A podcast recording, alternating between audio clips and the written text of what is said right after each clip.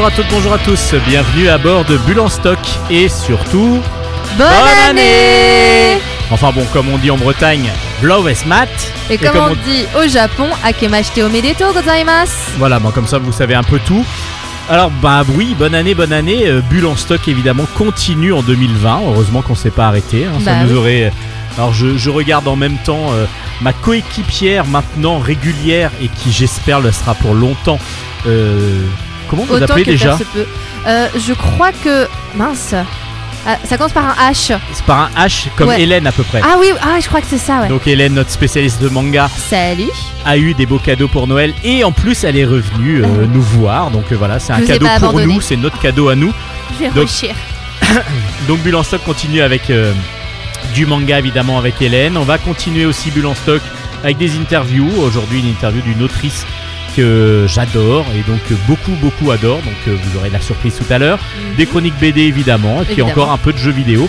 Là cette fois-ci un jeu vidéo lié au dessin, euh, au dessin animé, à la bande dessinée. Euh, donc ça va très bien ensemble évidemment. Donc Hélène, Oui, vous avez passé de bonnes fêtes bien sûr, comme toujours. comme toujours à ce, Comme à- à toujours, c'est ma période préférée de l'année. Ouais, bah oui, bah en plus c'est la fin d'année, en plus c'est bon, bon anniversaire, parce que c'était votre anniversaire il n'y a pas très longtemps. Oui, c'est vrai. Alors Bulle en stock bah, va commencer par un chronique manga un petit peu spécial parce que c'est pas vraiment du manga que vous allez nous présenter aujourd'hui. Bon allez, on lance quand même le jingle parce que si elle a pas son jingle... chaud J'en ai besoin de mon jingle. Oui, bah, vous avez besoin de votre jingle, autrement vous faites de la tête de toute façon. Oui. Allez, c'est parti. Ohayo, waga bitch Chronique manga. Chronique manga, qui n'en est pas aujourd'hui. Eh ben non, aujourd'hui, mais bon, on va dire Bon, que c'est va- ma mon jingle à moi, donc voilà, euh, on c'est le le garde. jingle d'Hélène. Oui. Et puis surtout, c'est pas du manga, mais on pourrait dire que graphiquement, il y a quand même un penchant euh, dans le pour le côté manga. Tout on voit fait. que l'autrice, là pareil, c'est une autrice. Mhm. Euh, l'autrice, Ah, la a- dessinatrice, oui. la dessinatrice, pardon, oui, c'est vrai qu'elle n'est pas auteur complet, enfin autrice complète. Mhm. Euh, euh, donc elle a vraiment des tendances à, à aimer le manga, je oui, pense. oui, elle s'inspire énormément. ça se ressent dans le dessin, même dans l'univers, dans les personnages. Alors justement, vous allez nous parler de Magda Ickelpot, sortie chez Ankama. Euh, donc la dessinatrice s'appelle Christelle et euh, les auteurs sont François Debois et Pascal Bellorget. Et Bellorget, oui. Et du coup, c'est euh, en fait c'est à la base une série en trois tomes et Ankama a décidé de ressortir une version intégrale récemment. Voilà. ils ont bien fait parce et que c'est. Moi, j'avais honnêtement, j'étais passé à côté de la série et le fait qu'elle ressorte cette intégrale m'a permis de me plonger dans cet univers de Magda Mm, mm, mm. Ickelpot. Eaglepots exactement, et j'ai adoré ça. Hmm. Alors vous, qu'est-ce que vous en avez pensé Alors j'ai vous beaucoup aimé. Déjà quand j'ai vu que c'était Ankama, ça m'a tout de suite plu parce qu'Ankama est quand même une firme que euh, j'admire énormément depuis toujours. J'ai passé, j'ai passé encore ces derniers mois euh, à jouer à Dofus euh, tous les jours avec, euh, avec euh, Jonathan que je salue si tu m'écoutes. Je t'avais dit que je te ferai un clin d'œil, je le fais. Donc Bon voilà. bah Jonathan, euh, bienvenue à Bulle en stock. Bienvenue à Bulle en stock. Je pense à toi en lisant ce petit, enfin ce gros logo Ankama sur ma feuille. Donc, donc déjà de base j'aime beaucoup cette, euh, j'aime beaucoup cette licence qui a souvent donc des, euh, des œuvres inspirées de l'univers nippon et donc Magda n'échappe pas à la règle. Parce qu'il faut savoir que Ankama, donc c'est plusieurs filiales. En fin de compte, c'est une grande société dans laquelle il y a les jeux vidéo, donc Mhm. d'où le Dofus. Dofus, Dofus Retro, Wakfu, Wakfu. Et ensuite, il y a eu des adaptations en manga de, de la Dofus, série justement. L'animé Wakfu qui est génial. de, de Wakfu aussi. Il y a eu tout un univers créé autour de Dofus, toujours en manga. Et puis, ils ont continué à faire pas mal de, de, de- de bandes dessinées. Et dont, dont le label 619 dont je vous ai parlé juste avant les vacances. Tout à fait. Euh, des voilà Florent Maudou et ainsi de suite tout cet univers là où on a vraiment beaucoup beaucoup de, de- de choses à découvrir chez Ankama et c'est vrai qu'il y a une grosse partie qui est on va dire euh, assez liée au Japon Oui. et surtout au manga et surtout manga. Alors en l'occurrence donc pour Mag- Magda et donc ce n'est pas un format manga, c'est un format bande dessinée vraiment. Et donc ça parle d'une jeune fille qui a 19 ans qui s'appelle donc au hasard Magda Ickelpots. Et bah dis donc, quel sens de l'observation, merci. Je suis très fort là-dessus. perspicacité à l'état pur. Ouais, tout donc à fait. cette chère Magda, elle a donc 19 ans, elle vit à Paris et elle euh, cherche du travail pour euh, et essaie de terminer ses études. Mais euh, en fait, en réalité, c'est une sorcière, mais une sorcière pas comme les autres, parce que normalement les sorcières ont des ont des pouvoirs grâce à des, euh, des glyphes qu'ils ont sur certains de leurs doigts. Et elle, elle a des glyphes sur, elle a des glyphes sur les deux mains, alors que normalement on peut en avoir que sur deux ou trois doigts. Donc elle, elle a vraiment des pouvoirs très très très puissants, sauf que étant très jeune, elle ne les contrôle pas plus que ça, puisque d'ailleurs euh, euh, on lui a jamais appris par peur que ça puisse être euh, dangereux. Et elle vit dans un monde à l'époque actuelle, donc à Paris, où, euh, où les sorcières sont, sont de nouveau chassées. On sent, en fait, enfin, c'est très proche de la, du, monde, euh, du monde actuel, avec la montée de partis extrêmes représentée par une femme blonde aux yeux bleus euh, d'une cinquantaine d'années. Ah, D'accord. Oui, ça me, que ça me caricature donne, ça me dit quelque chose, Hein, mais bon, n'est-ce pas? c'est peut-être juste une impression. peut-être juste une impression. Donc, euh, et donc, cette, euh, ce parti extrémiste euh, veut éradiquer les sorcières, enfin en tout cas les chasser du pays. Et du coup, elle, essaie de pas trop se faire remarquer, mais en même temps, c'est un peu compliqué. Elle est suivie par, euh, par son, son ami qui, euh, qui la soutient, mais qui est un, qui est un humain, euh, qui est un, un jeune garçon, un jeune ado normal. Et il va lui arriver des aventures puisqu'elle va se faire choper. En fait, c'était une escroc. Elle servait de sa magie pour escroquer des gens en se servant de, en se servant de vieilles légendes qu'elle trouvait sur Wikipédia, etc. Et, euh, et elle, se fait, elle se fait choper par la police et au final elle va quand même les aider à résoudre des enquêtes et elle va en apprendre plus sur son passé parce qu'elle a un passé assez chaotique cette jeune fille dont elle ne, enfin, euh, où elle se souvient de tout mais elle ne sait pas pourquoi ça lui est arrivé. Je vous en dis pas plus. Euh, les dessins sont superbes. On reconnaît vraiment Paris par moment. Euh, les personnages sont très attachants. Magda, enfin, d'ailleurs, le dessin des personnages est vraiment beau avec un vrai, tra- un gros travail sur les regards. Il y a beaucoup de créatures, euh, de créatures, euh, enfin beaucoup. Il y a quelques, il y a quelques créatures fantastiques, par exemple des mandragores. Et moi, j'adore les mandragores. Ça me fascine. Il faut pas les écouter, c'est tout. Oui, voilà. Bah, j'en ai une, en, j'en ai une en pot fermée. D'accord, oui, parce qu'autrement, si elle Enfin, crie. sinon, elle crie et du coup, ça fait, ça fait tout casser les vitres. J'ai oui, déjà dû les changer trois fois. hein. Et puis, il n'y a pas que ça en plus. Oui, en Parce que plus. si elle crie, normalement, vous devenez. euh, vous vous êtes transformé en pierre, si je me rappelle bien. Ça dépend des versions. Ça Dans des Magda, versions. ça crée une explosion. Ah oui, exact. Dans Magda et mais par Capote, contre, ça crée dans, dans. Harry Potter, euh, ça, je crois qu'il. Oui, dans Harry Potter, il y a une histoire sont- où- sont- Où on peut sont- être transformé en pierre si on, si on l'écoute trop longtemps. Et c'est pareil dans Aliénor Mandragore, Ah, qui oui. est une, une série qui s'appelle, euh, qui est aux éditions Rue de Sèvres, D'accord. où justement Merlin a écouté une mandragore et est devenu une pierre. Donc euh, son- Mm. sa fille Aliénor Mandragore doit essayer de trouver De un remède pour sauver Merlin. sauver son, sauver son papa. J'en ai déjà parlé dans plusieurs émissions, si vous suivez, parce que je crois qu'on est au cinquième ou sixième tome, de Sèvres, Oh. c'est absolument génial. De Thomas Laboureau au scénario, au dessin plutôt. Ça me plaît bien. Bah, oui, du coup- très bon. Bah, du coup, dans Magda, euh, donc oui, les dessins sont très sympas. Si je pouvais faire un petit reproche, mais ça, c'est à mon avis, c'est à cause de la restriction qu'ils ont eu en, termes de tomes, c'est qu'il y a des fois où ça va un peu vite en besogne et qu'on comprend pas trop comment. Enfin, ça passe du coq à l'âne très rapidement, je trouve, par moment. Et que et qu'on perd le fil du coup parce qu'on se retrouve balancé d'un coup dans une nouvelle situation sans avoir en plus d'explications sur euh, 15 jours plus tard ou 2 heures plus tard, on ne sait pas pas trop de repères temporels et c'est vrai que ça peut être euh, déconcertant. Il n'empêche que ça reste quand même très. Pardon. Non, non, pas de souci. Il n'empêche que ça reste très, in- très intéressant à lire. Mais c'est vrai qu'il y a un passage où on la voit dans l'eau. Je dirais rien, mais on la voit dans l'eau avec donc son ami. Et on voit juste de la lumière et d'un coup, paf On sait pas ce que lui il est devenu. On sait juste que elle, elle est retournée chez sa grand-mère, quelque chose comme ça. Mais on ne sait pas combien de temps s'est écoulé. On ne sait pas ce que lui est devenu, s'il a eu des traumatismes ou quoi. Et c'est la difficulté euh, des fois de, des, des formats justement franco-belges où on est souvent sur, sur du euh, 46 planches. Voilà. et du coup, si on veut garder ce format-là, ben, on est obligé dans le scénario de des fois d'édulcorer un petit peu, de, de passer, de, de faire des, des, des, des- comment dire, des, des, des enchaînements qui sont Mm. assez des fois euh, assez difficiles à suivre. Oui, on se concentre Euh, sur l'essentiel et, euh, Et voilà, on essaye pourtant, normalement ça devrait être lisible et Voilà. compréhensible.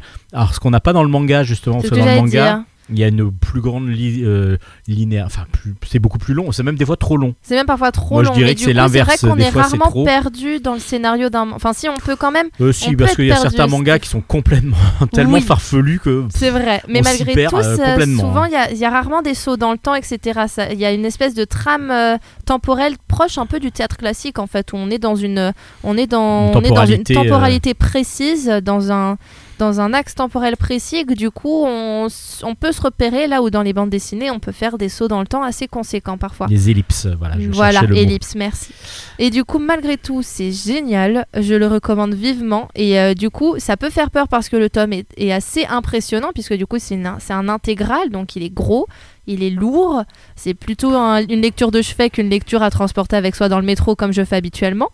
Mais, euh, mais, mais j'ai vraiment beaucoup adoré. Je vous conseille vivement de l'acheter. Puis surtout, bah, c'est trois tomes euh, réduits en un, euh, Voilà. donc moins cher aussi. En plus, Et puis, on n'a pas parlé des couleurs qui Qui sont euh, très très belles, Très et qui belles, mettent vraiment en valeur le dessin. oui, tout et à fait. Christelle, du coup, utilise très bien ce côté euh, dessin euh, matinée de manga, justement, Mm, mm, et mm. de la couleur qui fait ressortir vraiment ses traits. Et je trouve ça magnifique. Il y a des ambiances de planches par moment qui sont absolument magnifiques. c'est ouais, oui, je suis assez Alors d'accord. c'est vrai que la couleur, vous en parlez moins d'habitude parce qu'en manga, il n'y en a pas. Il y en a Mais pas. là, justement, c'est quelque chose que l'on remarque, je trouve, dans Oui. euh, Magda Equal Pots, donc euh, par euh, la dessinatrice Christelle et les auteurs François Debois et Pascal Belorget, aux éditions Ankama. Merci. Mais on, de rien. on se retrouve la semaine prochaine. Mais là pour bien. du manga, Oui. normalement. Et puis, ben, tout de suite, on passe à l'interview. Interview BD. Et on enchaîne cette semaine avec euh, l'interview BD d'une autrice que l'on adore, qui s'appelle Aurélie Néret, qui vient nous présenter son nouvel album paru aux éditions Soleil sur un scénario de Charlotte Girard et de Jean-Marie Aumont. Ça s'appelle Lulu et Nelson. Le tome 1 s'appelle Cap sur l'Afrique aux éditions Soleil. Mais c'est Aurélie Néret qui nous en parlera le mieux. Aujourd'hui dans Bulle en Stock, nous avons la joie et l'immense honneur de recevoir une grande autrice Aurélie Néret. Bonjour Aurélie. Bonjour et merci. Ah bah non mais c'est tout à fait logique que je le dise comme ça parce que vous êtes une grande autrice. Euh, vous venez nous présenter votre nouvel album qui s'appelle Lulu et Nelson. Le tome 1 est sorti, s'appelle Cap sur l'Afrique.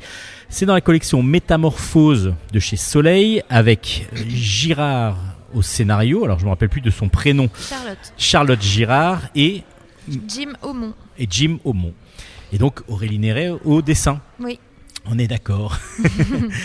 alors, est-ce que vous pourriez nous parler de ce nouvel album qui entame une. Alors, je sais même pas si c'est une trilogie, un diptyque. Ça sera une trilogie, ouais. C'est prévu en trois tomes. Euh, alors, euh, c'est à l'initiative de Jim et Charlotte qui sont venus me chercher il y a plusieurs années maintenant avec cette histoire qui m'avait beaucoup plu euh, dès le départ. Sauf qu'à l'époque, j'étais encore sur le troisième tome de Cerise, je crois. Donc, je leur avais dit que je pouvais pas. moi, je voyais pas faire les deux de front et en même temps, je pouvais pas leur demander d'attendre trois ans ou plus que j'ai fini ma série. Et qui s'appelle Les Carnets de Cerises, pour Voilà. ceux qui ne connaissent pas. et, hum, et du coup, comme eux viennent du cinéma et de la série télé, ils, m'ont proposé de transformer euh, l'histoire, qui était donc une BD au départ, en script de film d'animation et de, de, de monter un projet de film pour euh, que je fasse le, la, comment dire, je signe la, la bibliographique du film. Euh, et l'idée c'était euh, voilà que ça me permette quand même de faire exister cet univers euh, avec ma patte, mais avec un projet qui de toute façon met très longtemps à se monter et tout, et ça m'aurait laissé le temps de finir les carnets de cerises avant de me consacrer à ça. Et ça a marché, donc il y a un projet de film d'animation qui est en cours de développement avec les armateurs qui dépendent du groupe Île-de-Garde, d'où le, le petit logo sur le Exactement, et il y a le logo voilà, a Île-de-Garde Soleil et Île-de-Garde, c'est sur la- sur l'album. coédition. Euh, et, et la chose marrante, c'est que euh, au fil de nos échanges, les producteurs ont demandé à ce qu'il y ait aussi la BD. Donc finalement, je me retrouve à faire les deux pour le prix d'un. Euh, ce qui est cool, donc euh, voilà, donc finalement euh, on a fini ce premier tome là, mais moi ça fait des années que j'étais déjà dans l'univers parce que j'ai développé les personnages pour, le, pour le film. Donc du coup, vous connaissiez bien Voilà. le personnage de Lulu. Oui. Alors c'est qui Lulu justement? Donc C'est Lulu, une petite c'est fille. une petite fille italienne qui vit dans un cirque dans les années 60 et qui baigne dans, dans, dans l'univers du cirque. Ses parents sont dompteurs et au début de l'histoire, elle est c'est clair pour elle qu'elle sera dompteuse. Euh, et puis euh, la vie fait que Enfin, ça se passe pas comme prévu, sans en dire trop, mais il y a un élément qui fait que euh, voilà, il y a un changement de vie et puis euh, bon, donc, bref, ils perdent leur lion et elle, plutôt que de se résigner à faire autre chose, comme comme le, le- Comme son père le voudrait, ouais. faire ça, elle, elle, euh, elle est têtue, elle a, elle a une détermination et en fait, dans sa tête d'enfant, elle échafaude un plan super simple sur le papier qui est d'aller en Afrique du Sud, puisqu'en Afrique du Sud, il y a des lions Il y a des lions. et de repartir de zéro en capturant des lions et en refaisant ses numéros et voilà et pour elle c'est simple en fait donc elle fugue euh, elle s'embarque sur un bateau, Sur un bateau, ouais.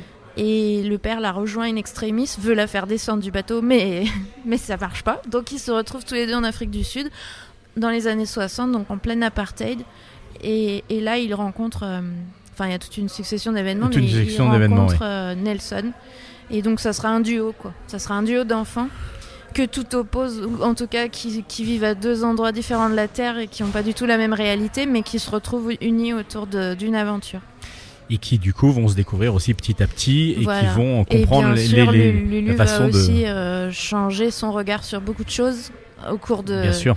de ce voyage euh, initiatique. euh, Puisqu'elle part avec euh, bille en tête en ayant un plan tout tracé, mais bien sûr que l'intérêt de l'histoire, c'est qu'elle elle arrive à un point différent de Tout ce à qui était fait. prévu. Et justement, ce qui est très très bien fait, je trouve, c'est que la couverture représente donc euh, Lulu avec un grand lion blanc et Nelson derrière. Mais on sait même pas que c'est lui à la base. Mais le grand lion blanc en tout cas. Et on se dit, ben voilà, ça va être vraiment recherche d'animaux. Ça a l'air très mignon, très gentil. Et en fin de compte, elle se retrouve dans une réalité. euh, qui est complètement différente, Mm. très dure dans, la, dans les années 60 dans, en Afrique du Sud. Et nous-mêmes, on est surpris en tant que lecteur. Ouais, Ah ouais, moi j'ai été très surpris et j'ai trouvé ça très agréable parce que du coup, le fait de surprendre un, euh, bah oui. le lecteur qui, on se dit bah voilà, elle va essayer de trouver des lions, elle va peut-être en trouver, après elle va revenir, elle va devenir dompteuse et, Bah, et en fin de compte, ça se passe pas du tout comme Bah ça non, et c'est c'est- c'est ce qui est intéressant aussi. Oui.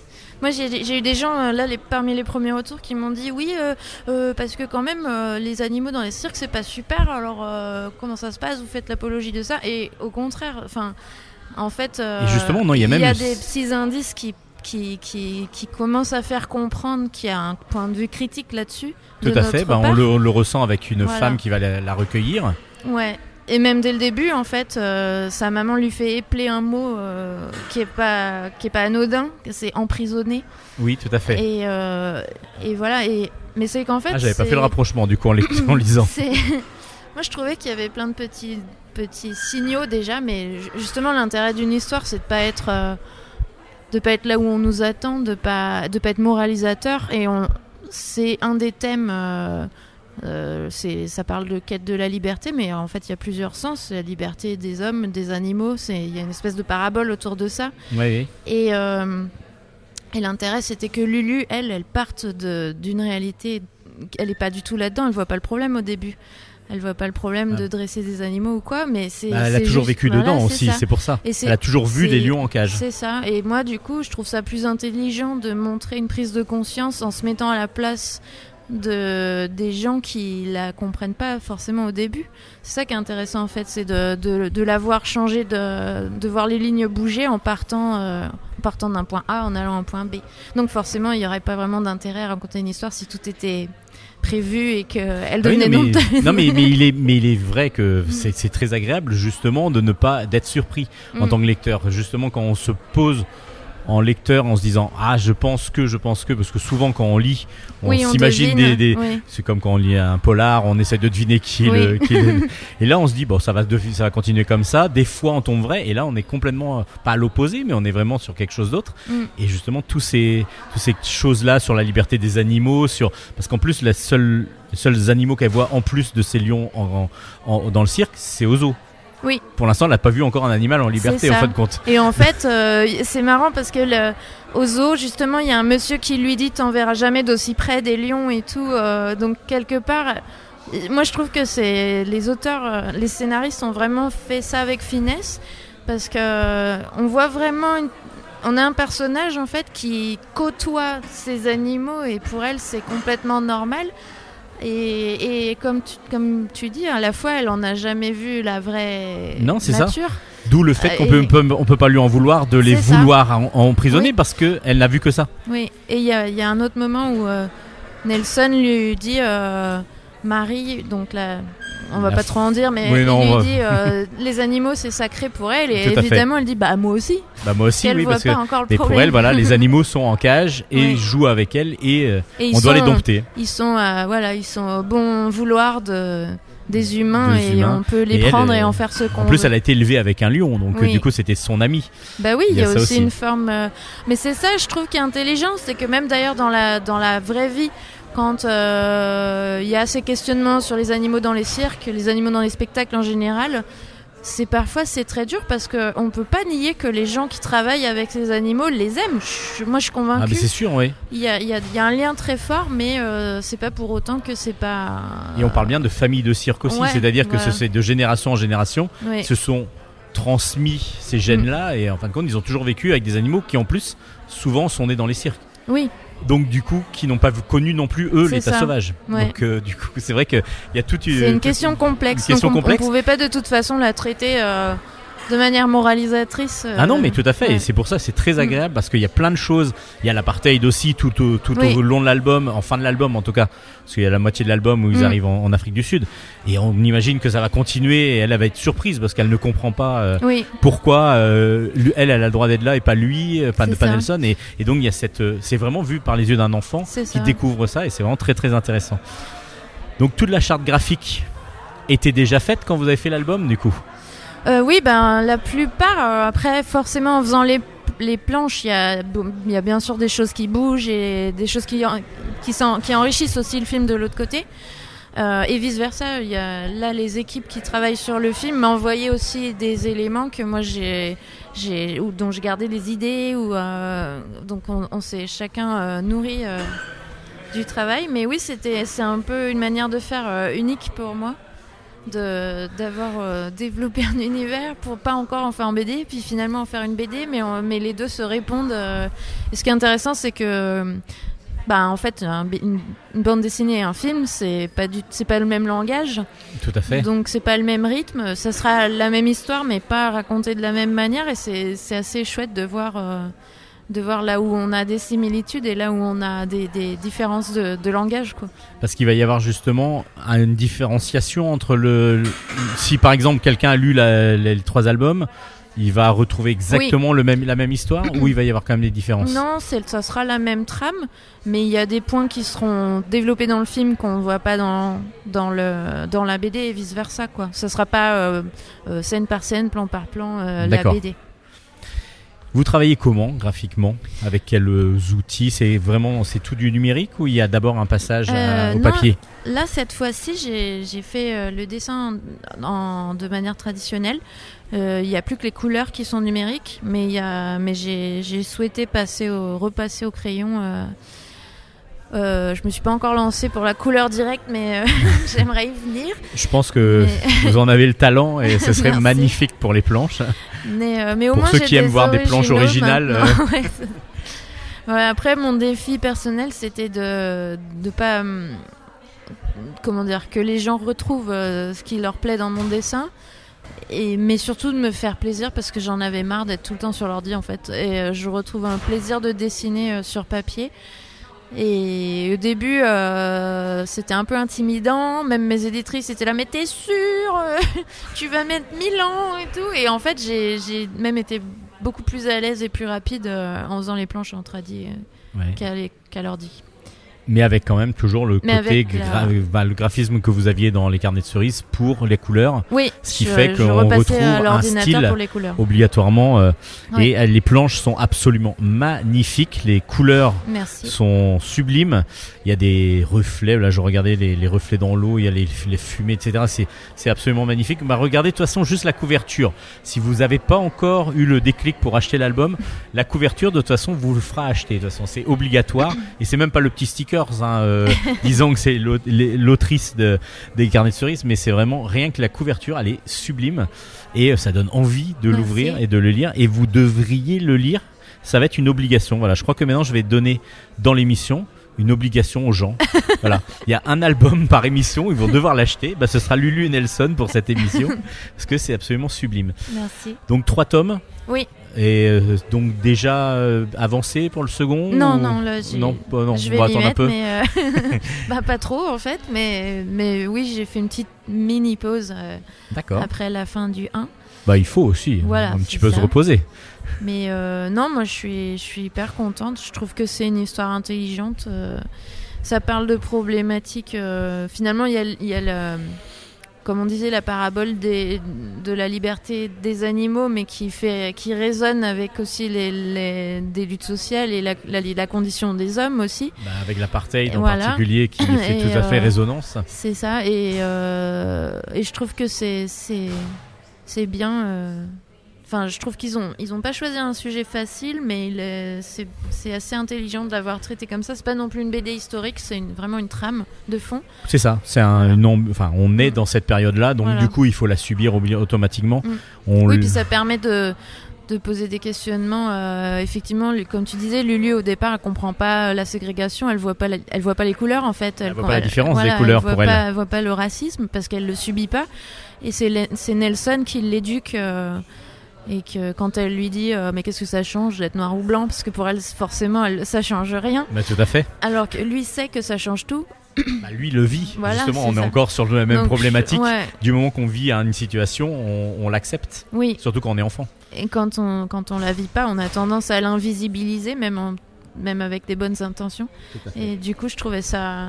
J'aime j'aime bien comme ils ont développé ça. Très Voilà. bien. Donc normalement les trois tomes sortiront et avec le film à peu près au même moment. C'est Euh, ça, ça doit être le timing et près, essayer de. Voilà, ce qu'on aimerait faire, c'est que le film sorte euh, à la fin du troisième tome. Euh, après, c'est. C'est- difficile de- d'avoir des, De- des, des certitudes timings, oui, c'est ça. parce que l'animation c'est quand même un milieu euh, ça, ça coûte beaucoup plus cher de faire un film que de faire une BD il faut beaucoup plus de monde beaucoup plus de budget euh, donc euh, pour l'instant moi je suis hyper ravie de, de ce qu'ils font c'est le réalisateur c'est Paul Leluc qui a, qui a fait les grandes grandes vacances avec les dessins d'Émile Bravo Oui, c'était pas un oui. long métrage, c'était un, c'était une série feuilletonnante sur des enfants. Encore une fois, c'était une histoire de, une histoire euh, qui- historique à, à hauteur d'enfant. Ça parlait de, du débarquement, enfin de la fin de la, de la deuxième guerre mondiale, vécu par des enfants euh, en Normandie. Et moi, je trouve qu'il a une il raconte très bien, enfin tout ce que j'ai vu, euh, ça, je pense que ça va être un chouette film. Donc je croise les doigts pour Bah, que. Déjà, pour ça- scénaristiquement, le début est excellent. Graphiquement, c'est votre charte graphique, donc elle est magnifique. Donc ça ne peut être que bon. un, un petit truc pour les éditeurs vendez juste l'album à la sortie du cinéma. Le troisième tome ne sera vendu qu'à la sortie du cinéma. Ça, les gens qui vont Pour voir le film seront obligés d'acheter le 3. Ouais, c'est Et puis ceux qui ont déjà le 1 et le 2 sont obligés d'aller voir le film aussi.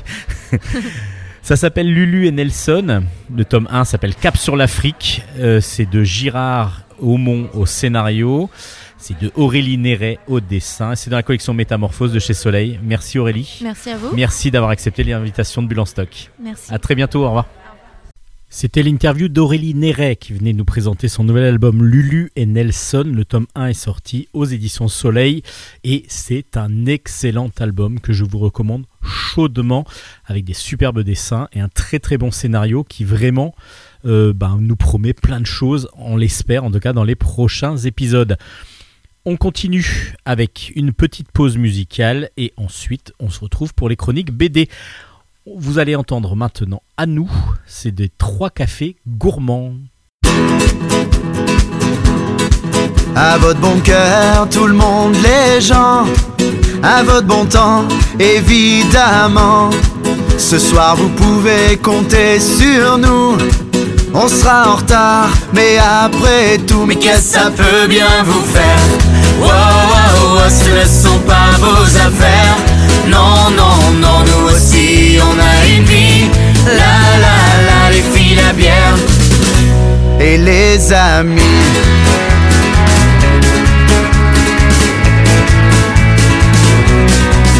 À votre bon cœur, tout le monde, les gens. À votre bon temps, bien évidemment. Venez avec nous, on va commencer. Et c'est maintenant qu'il faut tout lâcher. Mais qu'est-ce que ça peut bien vous faire? Wow, wow, wow, ce ne sont pas vos affaires. Non, non, non, nous aussi, on a une vie. La, la, la, les filles, la bière. et les amis.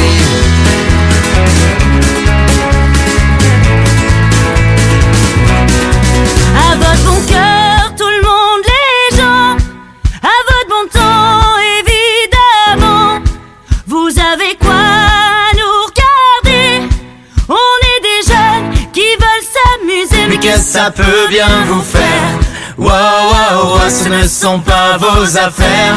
Non, non, non, nous aussi, on a une vie. La, la, la, les filles, la bière. Et les amis.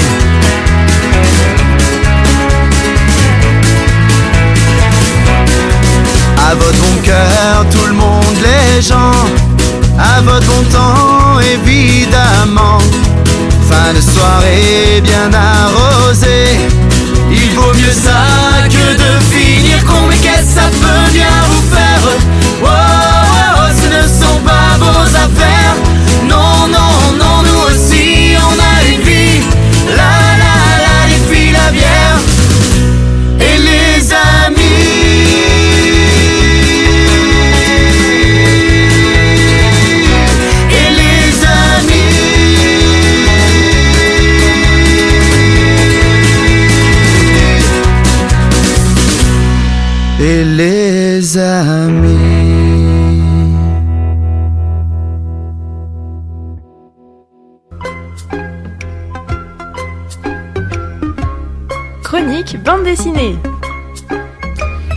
Allez, on continue, on commence en tout cas les chroniques BD avec le Scorpion, le tome 12. Alors c'est la fin d'une, non pas d'une série, mais d'un cycle, du deuxième cycle qui a été entamé par Stephen Desberg au scénario et Enrico Marini au dessin. Le douzième tome s'appelle Le Mauvais Augure et c'est aux éditions d'Argo. Alors, on est à la recherche d'un trésor, le, trésor secret des, Trébaldi, dont le scorpion serait un des héritiers cachés. Et donc du coup, euh, c'est toute une histoire de famille parce que tout le monde veut récupérer ce trésor. Et ça donne grand, un grand, grand roman d'aventure de KPDP. Je dis un roman parce que ça pourrait très bien être écrit sous forme de roman. Et, du coup, vous avez à voir la finalité de cette, de cette intrigue qui a commencé donc au, sixième, au septième tome et du coup qui finit ici à ce douzième tome.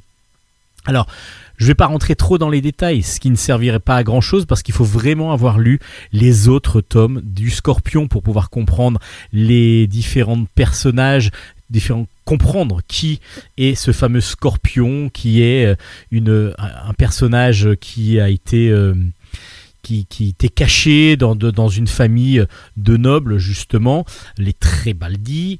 Euh, Lui-même se retrouve affublé pe- pendant ses, aventures d'un fils. euh, qui serait apparemment euh, son fils, mais lui il n'est pas sûr en tout cas que ce soit le sien. Et puis il y a son frère, son frère qui s'appelle Nelio, qui lui aussi se lance à, sa poursuite et, et à cette recherche-là.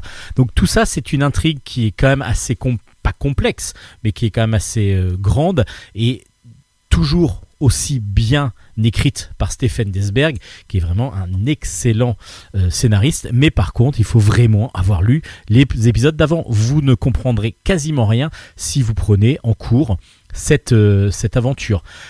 Les dessins d'Enrico Marini sont toujours aussi sublime, des dessins en couleur directe absolument magnifiques. On est dans une dextérité graphique qui est vraiment excellente comme d'habitude, et puis le bah, rehaussé par une couleur divine. Ah, ça donne des planches absolument magiques, magnifiques. Vous pouvez même le suivre bah, sur les réseaux sociaux et vous verrez comment il travaille parce qu'il fait pas mal de petites vidéos où on le voit peindre, on le voit dessiner. C'est vraiment très très intéressant. Euh, vraiment un très très bon dessinateur avec un très très bon scénariste. Bah, ça nous donne un très bon une très bonne série de KPDP, mais ça depuis le début. Depuis le début, ça n'a pas dérogé à la règle, on est toujours sur du très très bon. Alors pourquoi je dis que c'était la fin du deuxième cycle et que bah, c'est parce que c'est la fin du deuxième cycle et euh, les pinceaux vont passer. Donc euh, Enrico Marini va arrêter de dessiner cette série. Ça ne veut pas dire qu'il arrête la bande dessinée, hein, j'espère bien en tout cas. Euh, il va être repris, le dessin va être repris par Luigi Criton, qui sera donc là au dessin dans le 13e tome du Scorpion, toujours sur un scénario de Stephen Desberg. En tout cas, D'ici là, vous pouvez vous taper, si vous n'êtes jamais, si vous avez jamais fait, les 12 premiers tomes du Scorpion.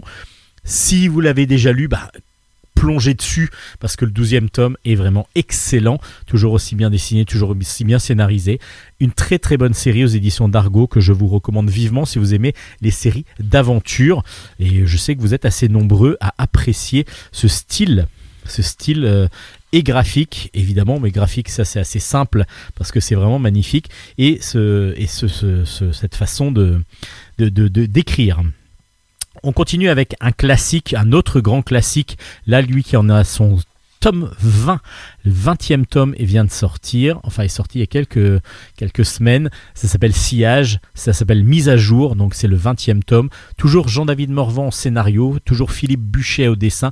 Et toujours aux éditions Delcourt dans la collection Néopolis. Toujours dans la collection Néopolis. Alors, on suit dans Sillage pour ceux qui ne connaissent pas, alors là c'est un petit peu différent de, du Scorpion. Là, vous pouvez quasiment lire les épisodes les uns après les autres. Par contre, vous n'aurez pas le début exactement de ce que c'est que le sillage. Sillage, c'est un convoi de dans l'espace. On est dans l'espace et on a le un convoi qui euh, de vaisseaux, de vaisseaux avec des races complètement différentes les unes des autres et tout le monde est en train de se suivre. En tout cas, c'est une sorte d'amas de vaisseaux où tout le monde essaye de cohabiter, mais il va y avoir évidemment beaucoup, beaucoup de, bah, de, lutte entre les différentes races euh, d'extraterrestres. Euh, et puis, on a aussi euh, des problèmes politiques qui, sont rencontrés dans beaucoup, beaucoup d'épisodes. Et Jean-David Morvan s'en amuse, enfin pas s'en amuse, mais travaille justement sur cette, sur cette idée-là de mettre des peuples qui sont différents, les uns en opposition les uns des autres, éventuellement avec des coalitions entre les autres. Et puis au milieu de tout ça, on va voir, on va découvrir Nevis. Nevis qui est une fille, une, humaine, qui est apparemment la seule humaine du convoi et elle est donc euh, ben, euh, celle qui va nous intéresser le plus au départ. Même si dans, cette, euh, dans, dans, cet épisode, on va peu la voir. Pourquoi? Parce que euh, elle va se retrouver elle dans un elle, est, elle est en train de suivre des métamorphes et elle va récupérer euh, elle va récupérer un dossier un dossier crypté. Elle va aller voir son amie euh, qui s'appelle Juliette qui va craquer ce dossier là et là on va avoir une autre aventure dans ce dossier. Ce sont des archives qui ont été récupérées sur le Juniville 8 un vaisseau où vivait notre héroïne avant d'être enrôlée par Sillage, Sillage qui est donc euh, tout, un, tout, le système. Et du coup, on va découvrir un petit peu plus sur comment euh, est arrivé Nevis et ainsi de suite. Je vous en dis pas trop parce que du coup, il y a beaucoup beaucoup de choses à découvrir dans ce nouvel album. C'est beaucoup de révélations, beaucoup de choses à, découvrir et toujours, toujours, toujours un aussi bon dessin de Philippe Bucher, un dessin précis, simple, mais très très efficace. Quand je dis simple, non, c'est simple, c'est clair, c'est précis. Euh, voilà, c'était pas dans, une simplicité, non, c'est au contraire, il y a pas mal de détails. Mais par contre, on est dans un dessin très efficace et donc euh, qui, va à l'essentiel dans sa finalité. Et puis Jean-David Morvan qui encore arrive à nous intéresser à une intrigue euh, bah, là qui va nous révéler un petit peu du passé de notre héroïne, de l'héroïne Nevis. Donc on est vraiment dans quelque chose de très très bon, comme à son habitude. Le duo Jean-David Morvan et Philippe Buchet nous emballe encore une fois et nous amène à travers l'espace dans des aventures euh, futuristes et très très réalistes en même temps parce qu'on est dans pas mal de politique fiction. Là, il y a moins de politique dans, cette, dans, cet épisode-là, mais dans pas mal d'albums, il y a aussi de la politique euh, et de la politique fiction qui pourrait donc très bien euh, faire partie de notre, euh, de notre quotidien. Ça s'appelle donc Sillage, le tome 20 est sorti, c'est un classique de la bande dessinée. Si vous n'avez jamais découvert Sillage, allez-y, vous allez adorer ça.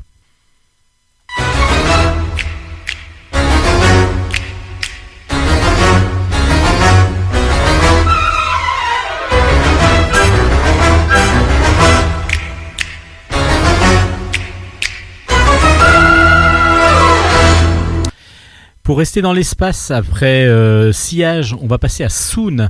Soon, là, on, se retrouve en 2151.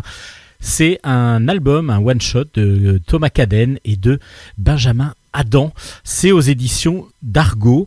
Euh, c'est dans une collection qui s'appelait Vision du futur, où je vous ai déjà présenté l'humain, par exemple, Mécanique céleste de Merwan, où vous avez eu une interview même de Merwan.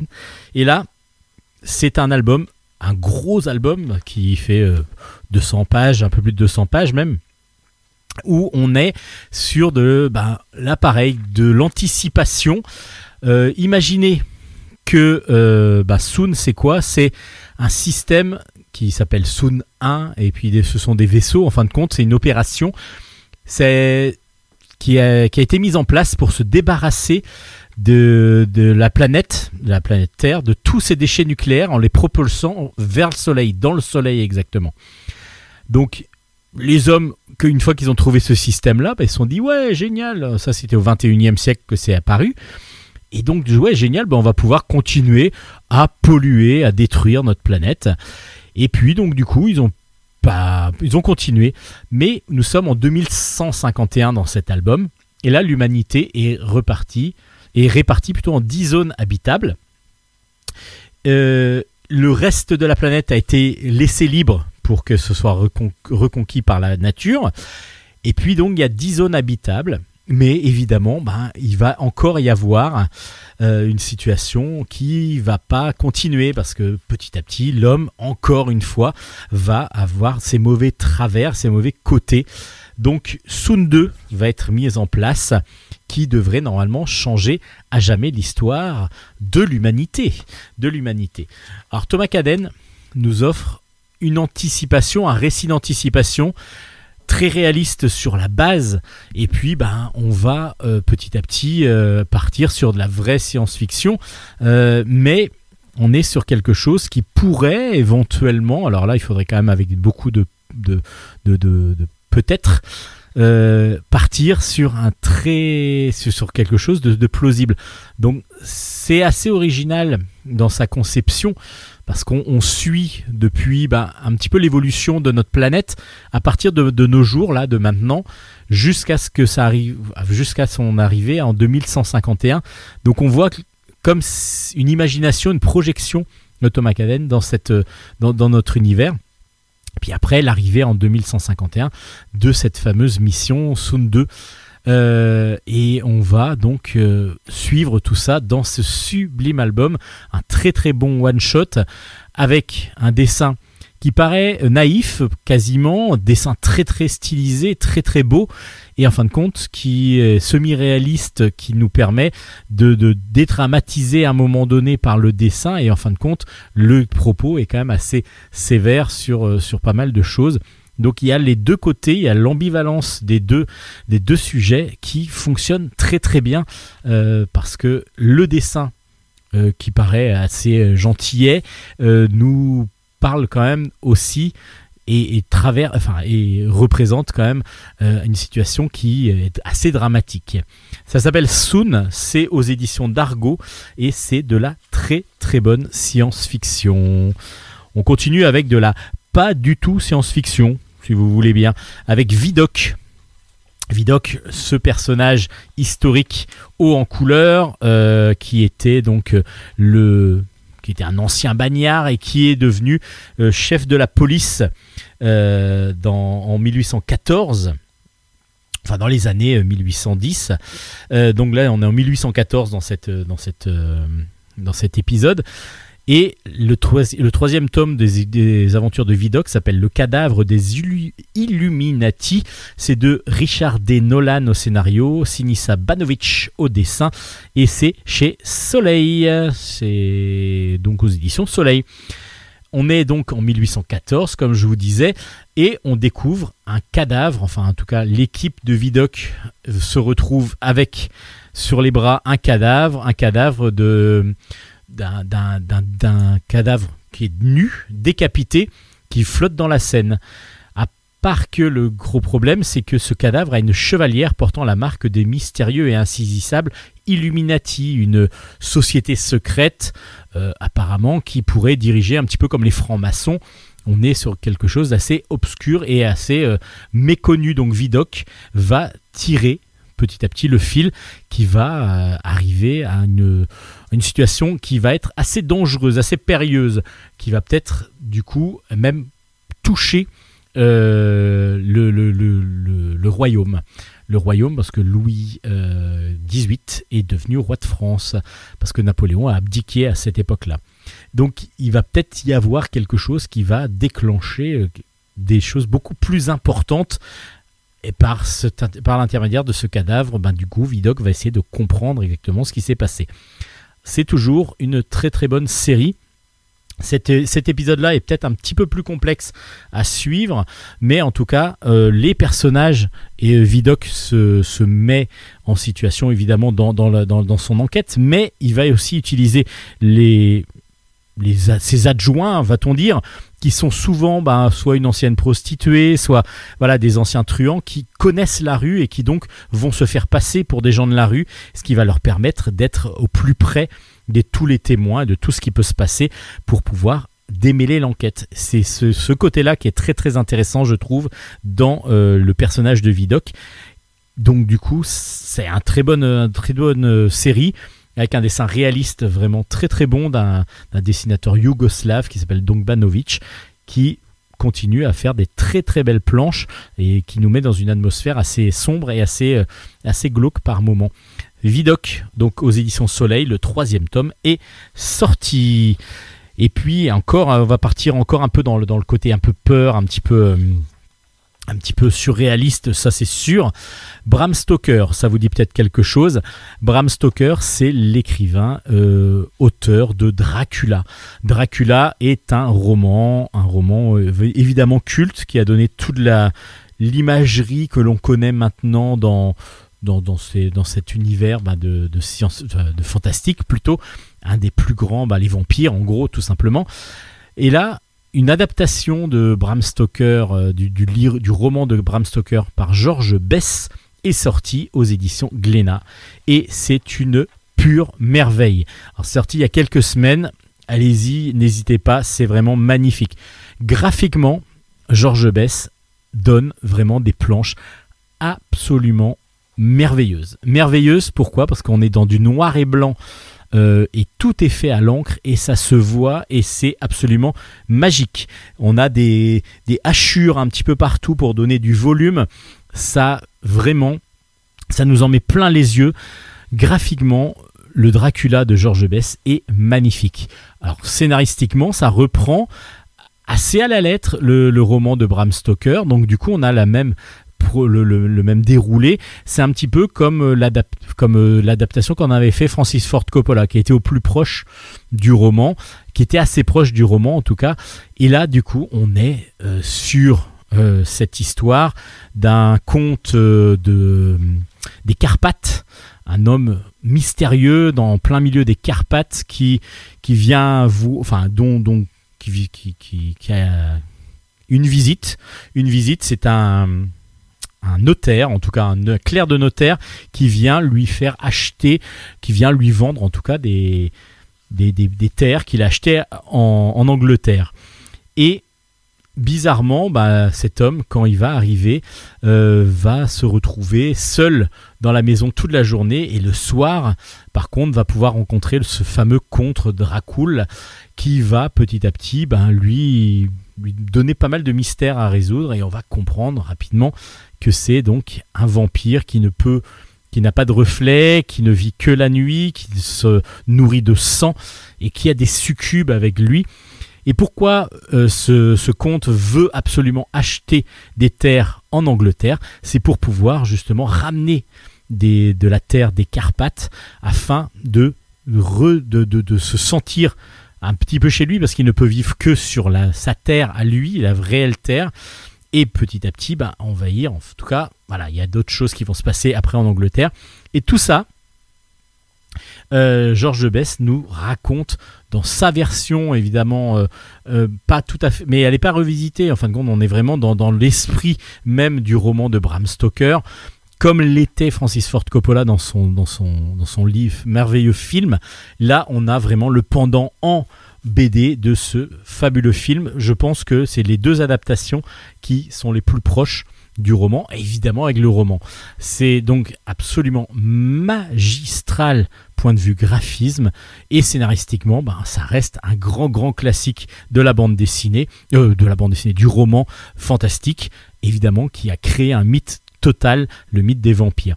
C'est absolument magnifique et euh, Georges Bess nous offre là ses plus belles planches peut-être depuis longtemps.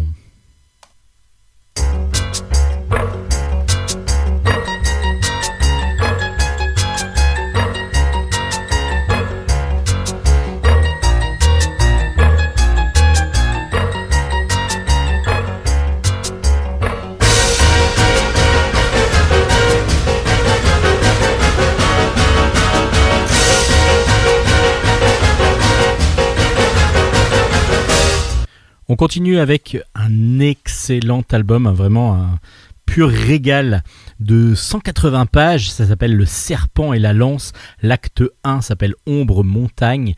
C'est de Hub aux éditions Delcourt dans la collection Terre de légende. Alors Hub, on le connaît, il avait fait une grande, grande, grande série qui est vraiment euh, était absolument géniale, qui s'appelait Oko, une série nippone. Et euh, cette fois-ci, on le retrouve quelques années après, parce que ça fait 4 ans qu'on attendait euh, son retour à Hub. Et Hub nous offre un sublime album, un sublime album de 180 pages, comme je vous disais.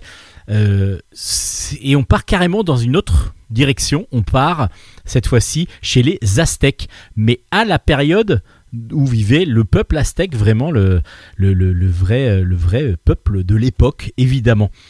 Euh, on est euh, en plein milieu ben, de, cette, époque et certaines personnes, certains paysans en particulier, découvrent des cadavres de jeunes filles momifiées.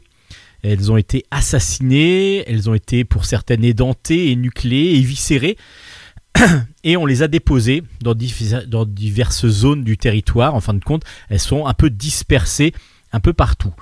Euh, les autorités essayent de dissimuler pour pas qu'il y ait trop de problèmes ces, meurtres, à part que bah, à l'époque il n'y avait pas de police. Il n'y avait pas de police, c'est donc les chefs euh, qui vont devoir un petit peu s'atteler à essayer de comprendre euh, comment, se, comment se passe et comment ces momies sont arrivées là. Donc on va d'abord confier l'enquête à un vil personnage qui s'appelle Serpent. Alors pourquoi il est vil Euh, Pourquoi il est plutôt méchant? Parce que il a un côté de, frustration. Il est né sans bras et il n'a pas été rejeté euh, tout le long, mais il a toujours été sur la défensive et, donc du coup on le sent par son passé euh, assez assez difficile. On sent qu'il a quelque chose à, se re- à- à retrouver en fin de compte, une sorte d'aura à retrouver. Et donc c'est pour ça que la responsabilité qu'on lui a donnée et qui donc euh, lui, incombe bah, va lui permettre de ressortir un peu ça. Euh, Et puis d'un autre côté, on va avoir un, prêtre, le prêtre qui s'appelle Kotzalt, qui va lui appeler son ami œil de lance, qui était donc un de ses meilleurs amis, qui était très perspicace dans sa façon d'être, et euh, va lui demander aussi d'enquêter en parallèle sur ces, meurtres. Alors, là, vous allez me dire, ça paraît très simple, mais en fin de compte, c'est beaucoup plus touffu et beaucoup plus dense que ça. Pourquoi? Parce que euh, Hub nous a, nous, lancé dans cette aventure, évidemment, mais il a aussi, il nous a lancé dans la perspective de nous, de nous faire comprendre comment vivaient les Aztèques à ce moment-là. Donc c'est pas didactique du tout, mais le fait que on rencontre tous les personnages dans des situations de la vie réelle, de leur vie réelle, que œil de, de œil de lance par exemple va vendre, euh, va plutôt acheter des plumes et essaye de, de, de vendre des plumes sur les marchés. Euh, on, va, on va rencontrer les prêtres, le prêtre avec euh, des, tout- toutes ces ritu- tous ces rituels, en particulier de sacrifice, que l'on va découvrir aussi, les différentes hiérarchies qui existent. Et tout ça, on- c'est par des personnages que l'on va rencontrer, que l'on va suivre, et qui donc vont nous présenter leur monde, entre guillemets. Euh, et ça va devenir absolument génial, parce qu'on on se plonge complètement dans la vie des Aztèques de l'époque. Et c'est vraiment absolument génial. Le dessin, alors, dessin est sublime. C'est un dessin semi-réaliste qui est absolument magnifique, mais ça on le savait déjà depuis Oko. Euh, son dessin à Hub est toujours aussi bon et on le savait. Et scénaristiquement, on va vraiment être attiré. Alors au départ, il faut un petit peu pas s'accrocher, mais se dire oula, il y a plein de personnages, il y a beaucoup de personnages qui ont des noms, bah, justement, œil lance, Ked- euh, Kotzalt, euh, serpent, parce qu'ils ont tous des, des, des surnoms en fin de compte, suivant leurs origines, suivant qui ils sont. Et il va falloir un petit peu, pas, pas démêler, mais essayer de suivre un petit peu ça. Mais une fois qu'on a compris, et c'est super agréable à lire, très très agréable à lire même, surtout qu'on va comprendre que Ked- euh, Kotzalt et œil, de, œil, œil lance sont des amis, ils sont amis depuis l'école en fin de compte. C'est pas vraiment une école, mais c'est, euh, enfin si, c'est une sorte d'école. Ils ont été en tout cas élèves du grand maître Ombre Montagne. Et Serpent était aussi un de ses élèves. Et justement, Ombre Montagne, le grand maître de ces trois-là, a essayé de rentrer en contact avec œil lance par l'intermédiaire de ses sœurs et œil lance ne va essayer de trouver aussi pourquoi son maître Ombre Montagne veut le rencontrer.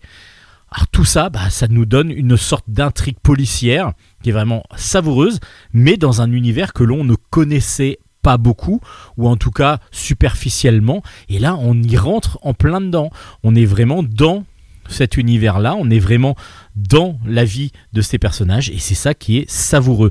Le serpent et la lance, c'est vraiment deux Enfin, un, tome pour l'instant, il y en aura trois, mais apparemment c'est trois tomes de 180 pages. Donc euh, du coup, on va avoir le temps de savourer ce premier tome avant d'avoir le deuxième, et c'est vraiment absolument génial. Donc euh, c'est un sublime album, Le Serpent et la Lance. Graphiquement et scénaristiquement, c'est intelligent, c'est bien fait, c'est très très fort, c'est subtil aussi. Euh, voilà, ça nous permet de comprendre plein de choses c'est didactique sans l'être en fin de compte, parce que du coup il y a le côté didactique de la vie de tous les jours des Aztèques, mais en fin de compte ce n'est pas professoral.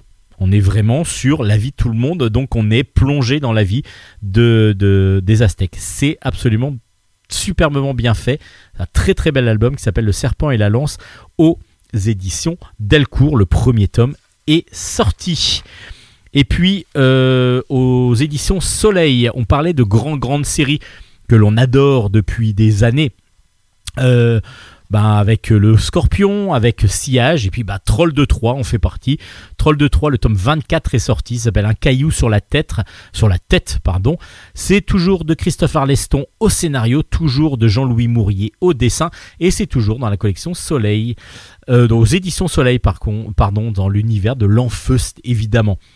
Alors, qui, qui sont les trolls de Troie? Trolls de Troie, c'est les, les ascendants, non pas les descendants de, du troll Ebus que l'on rencontre dans, dans l'Enfeust, mais au contraire, c'est ses aïeux. Et Ses aïeux sont donc une communauté de trolls qui mangent donc de la chair crue et ainsi de suite.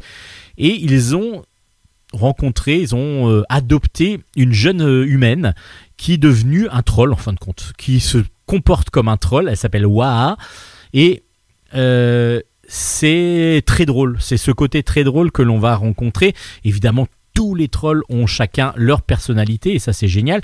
Et justement, Waha, là, euh, c'est elle qui va être l'héroïne de, cette aventure-là. Il y a une météorite qui va s'écraser sur le village troll.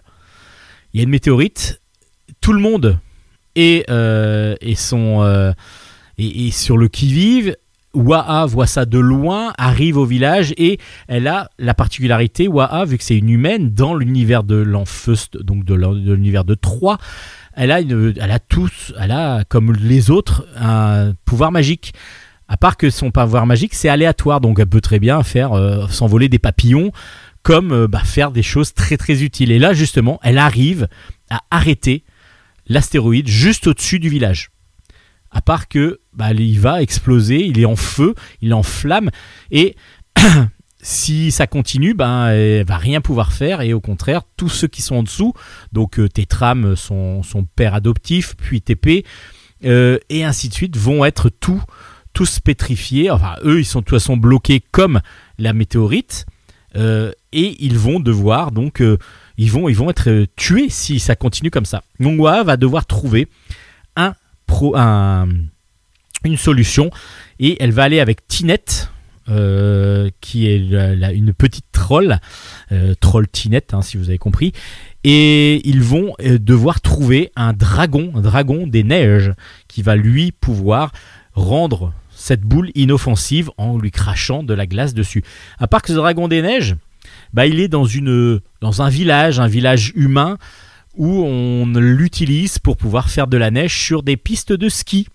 Et oui, parce qu'il va y avoir tout ce côté drôlatique de Troll de Troie où on a des situations de notre vie euh, de tous les jours euh, et puis on a cette, ce côté pédant des, des gens qui vont euh, dans la montagne pour pouvoir faire du ski et ainsi de suite et on va retrouver donc à la recherche de ce dragon et euh, qui va peut-être sauver, qui va devoir en tout cas, elle va devoir le convaincre de venir sauver son village. À part que ça va pas être si facile que ça.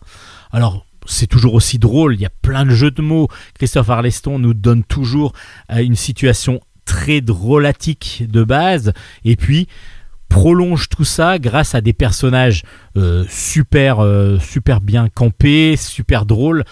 Et puis, comme je disais, un jeu- bon concours de jeux de mots, euh, comme tous les trolls, justement, parce que euh, on a, euh, par exemple, Troll te trame euh, et ainsi de suite. Ça fait euh, drôle de drame et, et ainsi de suite. Vous pouvez les rechercher. Ils sont tous très très bons. Euh, Jean-Louis Mourier au dessin, c'est toujours aussi savoureux, c'est toujours aussi drôle, c'est toujours aussi euh, dynamique, toujours aussi coloré. C'est vraiment absolument génial graphiquement.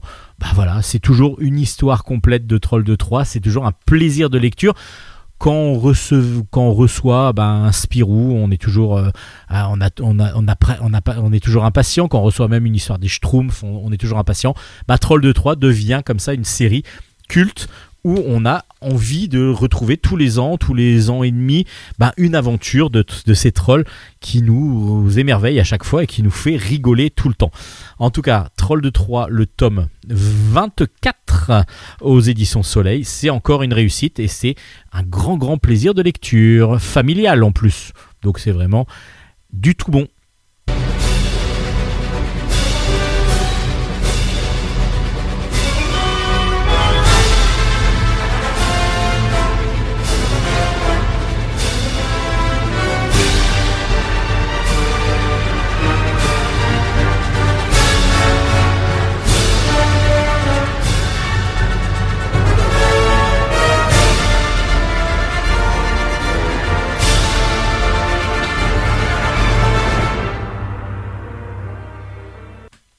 Je vais finir euh, pour les BD adultes avec euh, Bouche d'ombre tome 4. Alors c'est une BD qui est sortie il y a quelques temps maintenant, mais j'avais toujours pour idée, et je l'ai toujours pour idée, de vous présenter cette série que j'adore euh, grâce à son autrice, sa dessinatrice Maude Bégon. Je dois faire une interview avec elle depuis un petit moment, mais bon voilà, elle est devenue maman et il est vrai que Bouche d'ombre, du coup, euh, bah, je, vais, vous le présenter comme ça rapidement, mais on reviendra dessus, j'espère, avec sa dessinatrice, Bouche d'ombre, donc le tome 4.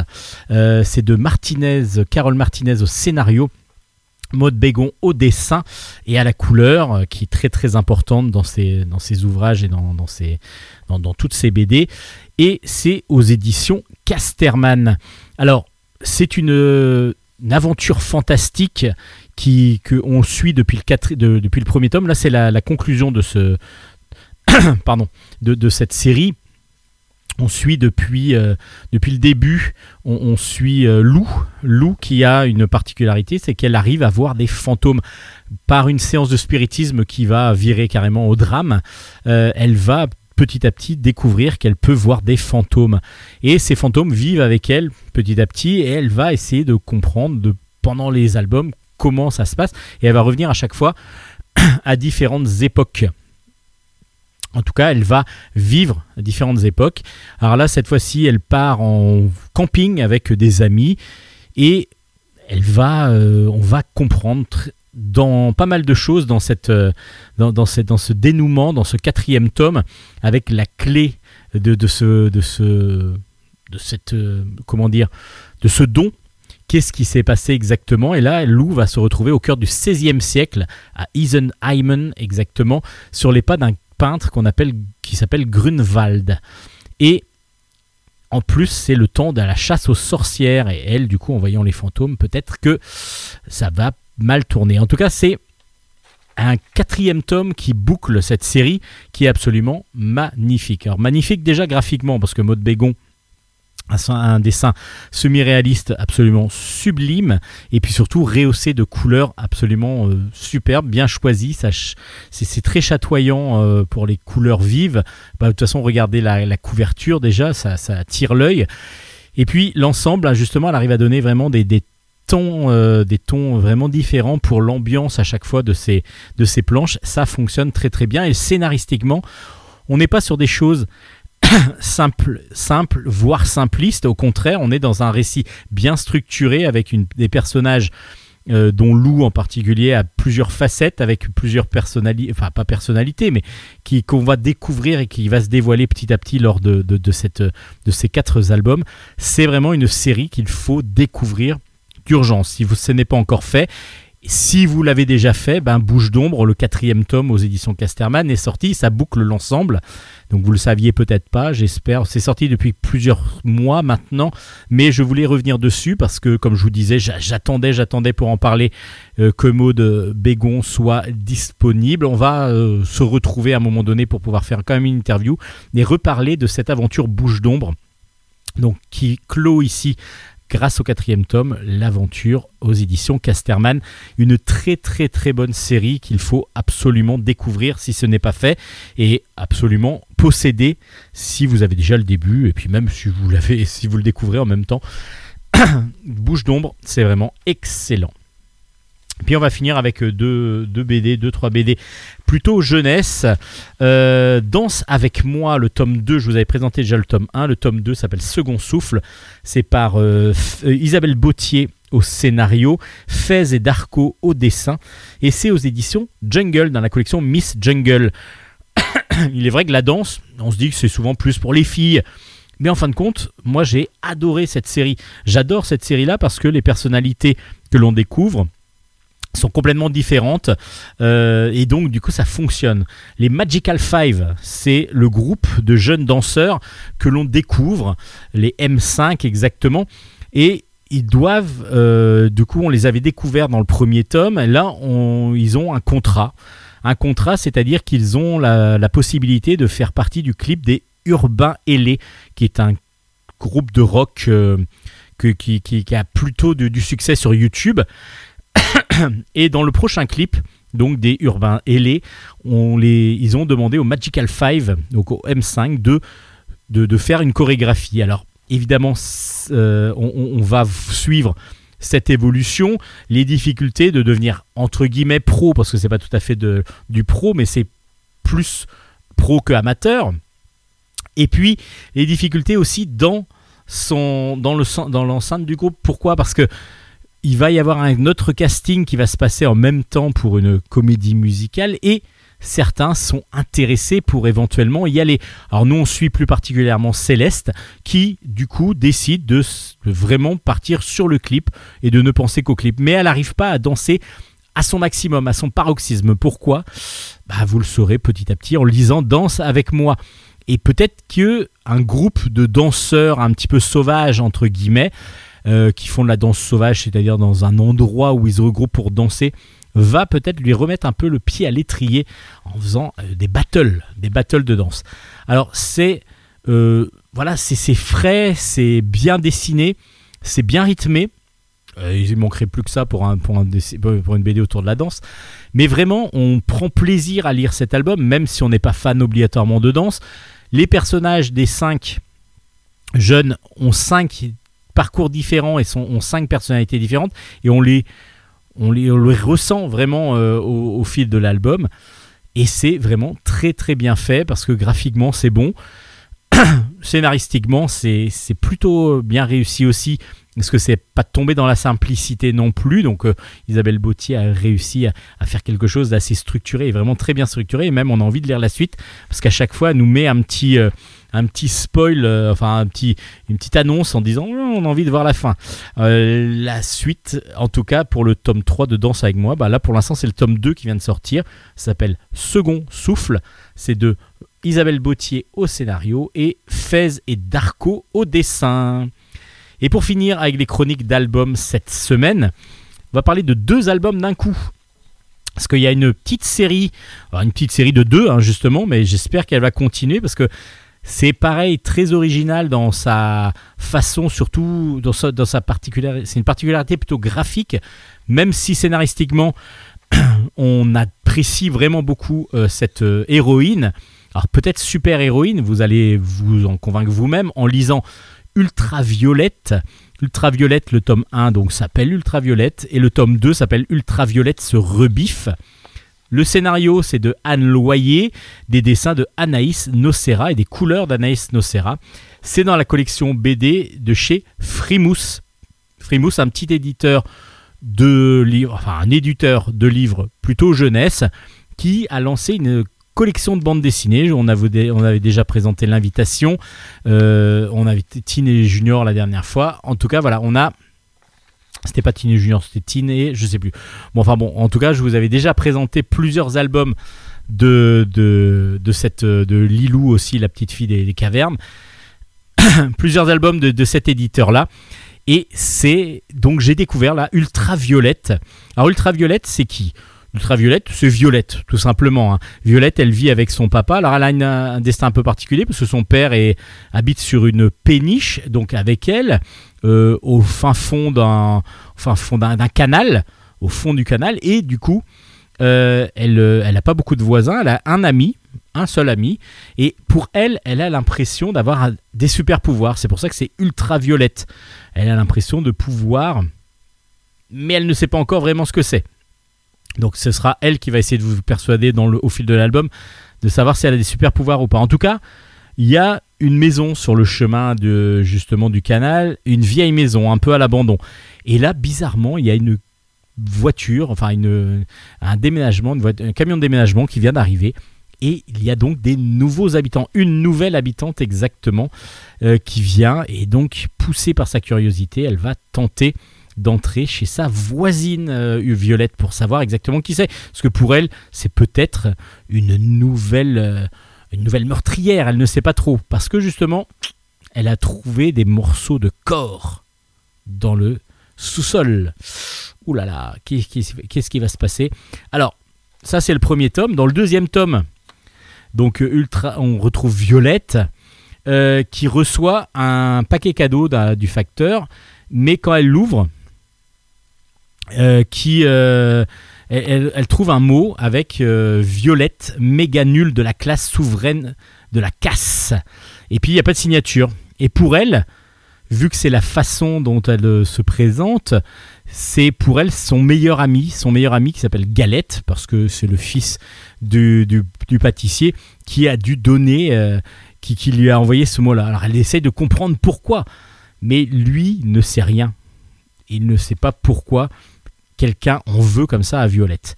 Surtout que là, ça va s'envenimer encore plus, parce que son père annonce à quelques jours après à, son, à, Violette que vont devoir déménager et donc que la péniche va devoir partir de ce canal. Alors, bon, bah, je vous dis rien de plus. En tout cas, sachez que Violette est une petite fille que l'on prend tout de suite en affection. C'est vraiment une super petite demoiselle qui a beaucoup de pêche, beaucoup de dynamisme, beaucoup de peps. Et c'est justement ce qui ressort aussi du dessin. Le dessin, en particulier les couleurs, sont très flashy, sont très pétillantes et justement c'est très très très agréable. Surtout que c'est un dessin assez original. C'est, on est sur un dessin peut-être plus de l'illustration jeunesse que de, que de la bande dessinée totalement. Même si en fin de compte c'est raconter une histoire en dessin, hein, donc ça il n'y a pas de problème. Mais Anaïs No- Nocera utilise des, formes géométriques. Par exemple, sa violette, elle a une tête toute ronde. Et puis, on voit que c'est un petit peu. Voilà, c'est c'est vraiment des, des formes géométriques qu'elle va utiliser pour faire son dessin. Et tout est à l'avenant dans l'album. Et c'est d'une douceur par moments superbe, d'un dynamisme, comme je vous disais aussi. Et pourtant, c'est il y a le côté ordinateur qui ressort, mais qui n'est pas gênant du tout dans, la narration. Et au contraire, donne justement un rythme à la narration. Et puis on a ces couleurs pétillantes qui sont vraiment très très agréables. Euh, J'ai beaucoup beaucoup apprécié cette, cette série que je ne connaissais absolument pas. J'ai été euh, ravi de pouvoir la, découvrir. Je suis ravi de pouvoir vous la présenter en espérant que cette euh, petite chronique vous permette d'aller découvrir, de, faire votre curieux et d'aller vous dire ah tiens il y a une BD qui change un petit peu de l'ordinaire entre guillemets de la bande dessinée jeunesse. C'est Ultraviolette. Je vous en ressortirai vraiment euh, ravi parce que Ultraviolette, le premier tome et Ultraviolette sur Rebif, qui est le deuxième tome, c'est vraiment un début de série qui est prometteur. Il faut savoir que Frimousse donc, a lancé sa collection BD et il y a vraiment des styles totalement différents, que ce soit graphiquement, même scénaristiquement, on est sur, même si c'est de la jeunesse, c'est de la jeunesse bien travaillée, avec un bon scénario qui ne prend pas les enfants vraiment pour des bêtas, euh, dirons-nous. Et donc on est vraiment sur de la haute qualité et puis surtout un choix éditorial graphique complètement différent d'un album à l'autre et du coup on découvre plein plein de choses et Ultraviolette c'en est un, c'est une très très belle découverte. Ultraviolette, c'est un scénario donc de Anne Loyer, des dessins de Anaïs Nocera. Les deux tomes sont parus aux éditions Frimousse. Jetez-vous dessus, vous allez m'en dire des nouvelles. Vous lirez ça avec vos enfants et vous allez voir qu'ils vont adorer ça.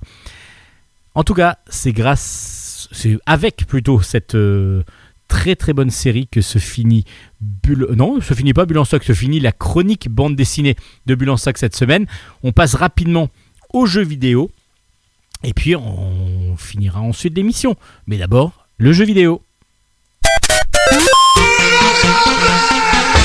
Chronique jeux vidéo. Bon allez, les joueurs avertis, et puis surtout les fans de bande dessinée aussi, vont retrouver des personnages qu'ils adorent depuis des années, depuis les années 60. C'est Astérix et Obélix. Astérix et Obélix 3, XXL 3, pardon. Euh, le menhir de cristal est sorti. C'est paru sur PS4, Xbox One, PC, Switch. Pardon. Euh, PC et Switch, oui, voilà, c'est ça. Et euh, c'est les éditions Microids qui ont édité cette, ce jeu. Et c'est un Peggy 7. euh, Donc c'est pour les 7 ans. Donc c'est la famille, on va dire. Pourquoi? Parce que bah, on retrouve vraiment l'univers de la bande dessinée. On retrouve, on se plonge dans un dessin animé. Donc graphiquement, on se retrouve dans quelque chose que l'on connaît. Euh, des fois, je trouve que les personnages sont vus un petit peu trop de loin, donc euh, des fois ils sont un peu petits.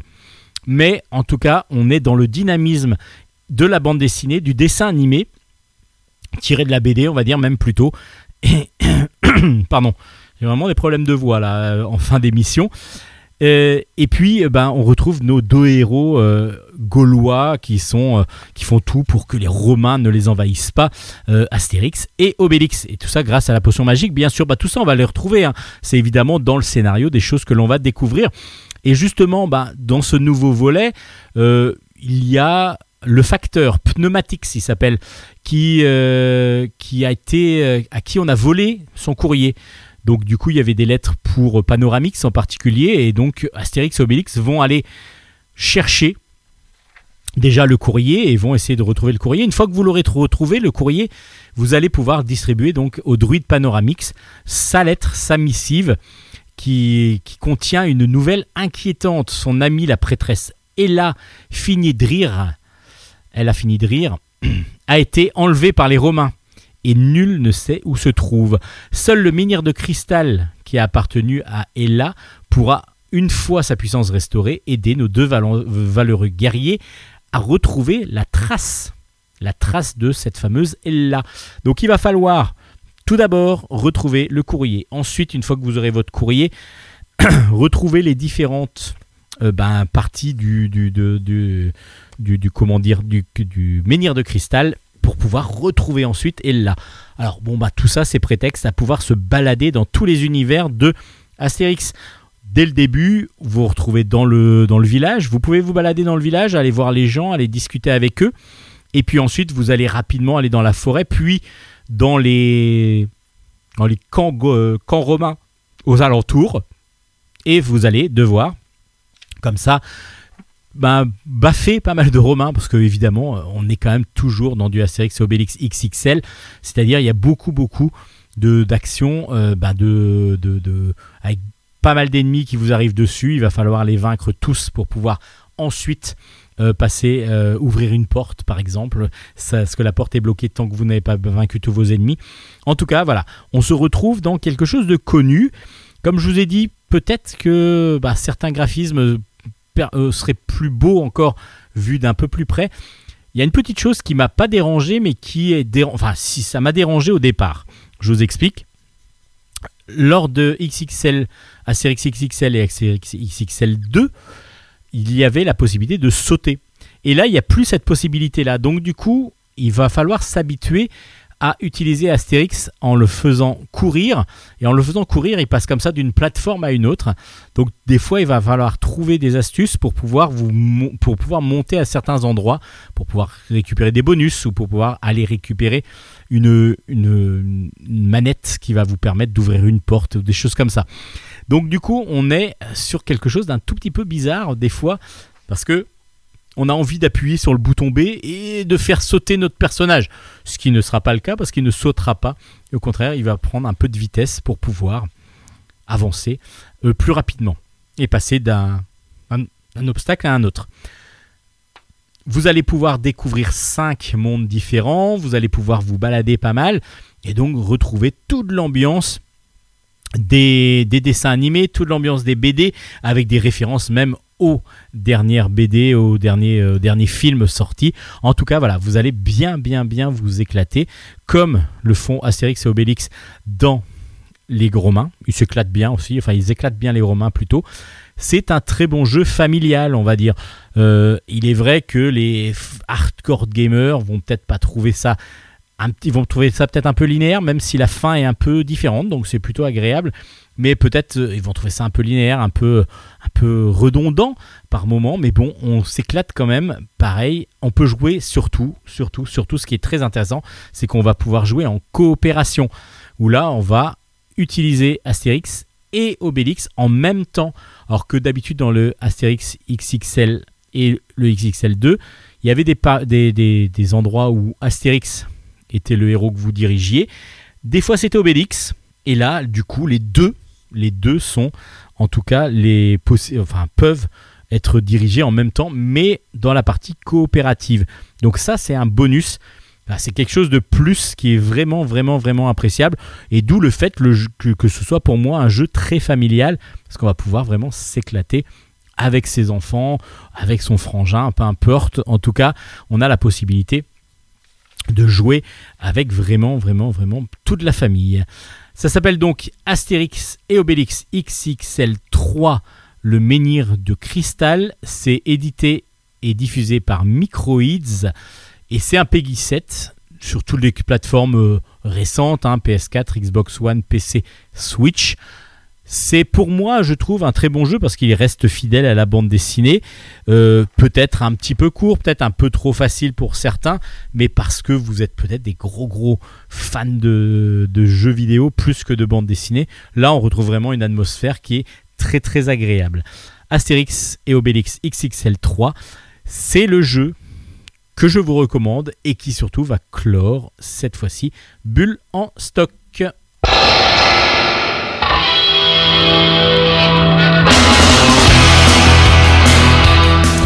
Et voilà, Bulle en stock, première émission de 2020. Non pas première émission de l'année, hein, de, enfin de, de, de la saison, mais première édition de 2020. Oui.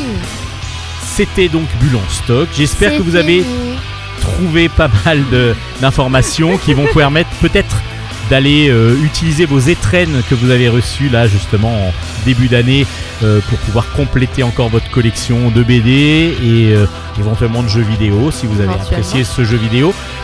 Hélène, on se C'est re- moi. Oui, bah je crois, oui, et maintenant on commence à vous connaître. Oui. Peut-être un peu trop. Non, Ah. je rigole, je rigole, c'est pas vrai du tout. Je On sera heureux au contraire de vous retrouver la semaine prochaine. Et je serais heureuse d'y revenir également. Parce que du coup, bah, la chronique manga sans vous, maintenant, ce serait, euh, elle serait, je pense qu'elle serait morte. On Oui. mettrait RIP, la, la chronique manga. 2017-2020. Pam. Bon, fini. Et donc, du coup, on va se retrouver la semaine prochaine. D'ici là, vous pouvez aller voir tous les albums chroniqués, toutes les références sur notre page Facebook Bulle en stock, Bulle avec un S. Et puis, voilà, vous pouvez aussi nous laisser des petits commentaires. Vous avez tout à fait le droit de nous dire ce que vous en pensez de Oui. l'émission, du Nous positif, sommes- du négatif. Mm, mm. De toute façon, le négatif, on l'efface et on ne le lit pas. Donc, euh, non, c'est J'allais dire que- qu'on était, qu'on ne vous en voudrait pas et qu'on était des gens sains d'esprit, intelligents, qui prenions la critique pour nous et travaillions dessus. Oui, mais en- Après vous avoir en enterré temps- ses pieds sous terre, bien sûr. en, en même temps, comment savoir si elle est négative ou positive sans la lire? Voilà, on est d'accord. on va, Ouais, ré- bon, va ok. réfléchir là-dessus pendant la semaine. Ouais, Et d'ici là, bah, bonne lecture à tous. On se dit à la semaine prochaine. Allez, à la semaine prochaine, ou comme on dit en japonais, matalaishu Allez, ciao, ciao, ciao, ciao.